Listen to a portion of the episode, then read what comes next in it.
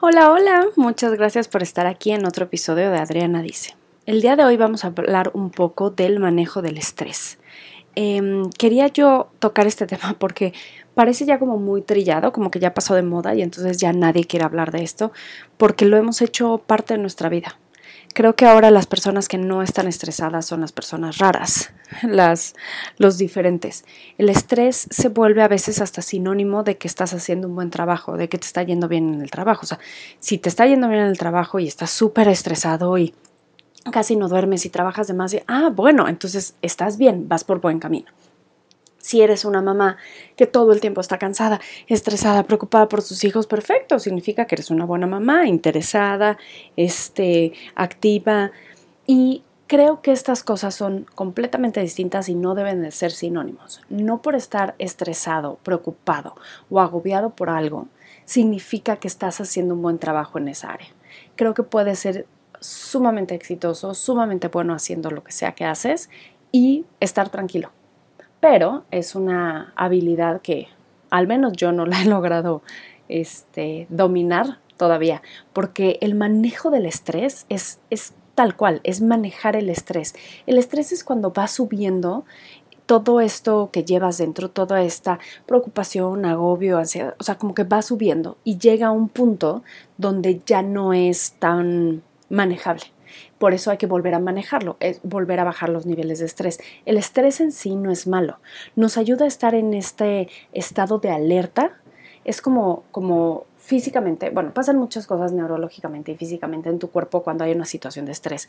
Estás más alerta, tus sentidos se agudizan, como que se le da prioridad a resolver las cosas que están pasando que muchas otras cosas. Entonces puede ser que tu cerebro esté olvidando por decir las palabras ¿no? O sea, como, como que no tienes esa fluidez y bla, bla, porque estás concentrado en resolver el problema del presupuesto enfrente de ti. Entonces, es un poco así como funciona el cerebro y tu cuerpo cuando tienes estrés. Te hace enfocarte para resolver el problema. Pero cuando el estrés se tiene de manera como prolongada, es cuando empiezan los problemas, porque estos niveles no están hechos, o sea, el cortisol no está hecho para vivir siempre de forma alta. Sabemos, y es muy popular en las mujeres, que el cortisol te, te, hace subir de peso. Ajá, es uno de los efectos negativos de tener altos niveles de cortisol todo el tiempo.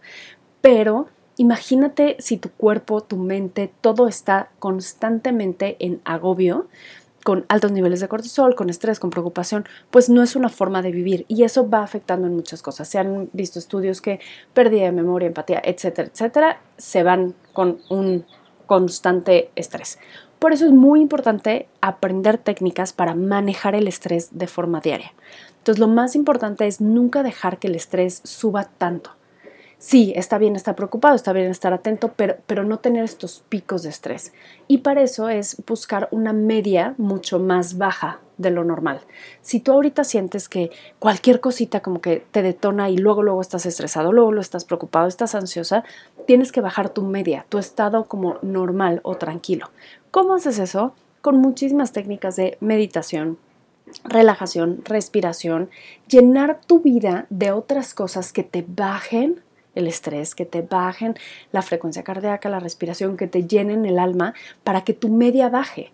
Y así cuando tengas estos picos de estrés no sean tan eh, sobrepasados, no sean como desbordado y que realmente puedas volver a regresar a ese punto. O sea, el manejo del estrés es tener una línea mm, este, media más baja y que cuando tengas puntos te tardes lo menos en regresar a tu, a tu estado de paz, de calma medio. Entonces, es muy importante esto para tu salud tanto mental y física, el cuidarte todo el tiempo para que tu nivel de estrés lo logres manejar de la mejor manera.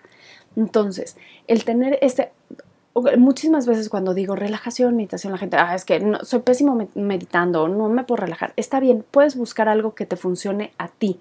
No tiene que ser el típico tres horas de yoga, pero sí tiene que ser algo que a ti te funcione para bajar tus niveles de estrés. Entonces, hazte la pregunta, ¿cuándo me siento más relajado? ¿Cuándo me siento más en paz? Y no es la primera cosa que se te viene a la mente de, ah, sí, en la playa, en vacaciones, cuando nadie me habla.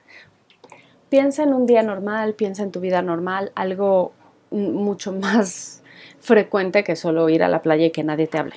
Porque puedes estar estresado en la playa, déjame decírtelo. Entonces busca esas maneras cuando decías, ah, estando en esto, este lugar, haciendo estas cosas, realmente me siento como tranquilo, como en paz, como que hasta puedo respirar más profundo. Eso eso es lo que para ti te va a ayudar a bajar tu nivel. Tal vez es platicar con amigos, tal vez es tomar una taza de café en la mañana viendo el amanecer, tal vez es leer un libro, tal vez sí es meditar, tal vez sí es escribir en tu journal, lo que sea. Pero averigua lo que a ti te funciona e intenta meterlo a tu rutina mucho más frecuente. Entonces, si es, ay, tomar el cafecito en la mañana rico viendo el amanecer y lo hago de vez en cuando, intenta hacerlo diario. Entonces, esto que tú ya descubriste que a ti te ayuda a bajar este, el, el estrés, o sea, que te conecta más contigo, tienes que meterlo a tu rutina, tienes que meterlo a hacerlo más seguido. Y eso te va a ayudar muchísimo a bajar tu nivel medio. Y ya en otro episodio más adelante podemos hablar de ya que estás sobrepasado, cómo volver a tu centro. Pero ahorita la intención es que bajemos esa línea media de tu estado normal para que entonces no brinque tanto el estrés y no sientas que eres una olla a presión, que cualquier cosa que pasa, se te poncha la llanta ya tu mundo explotó. O este, llegaste a la casa, lo que sea, tu hijo te pide algo o hace un berrinche, ya explotaste, todo está peor porque tu punto medio, tu nivel medio está muy alto. Y entonces reaccionas muy fuerte a cualquier cosa que pase. Entonces vamos a bajar esa línea media buscando algo así.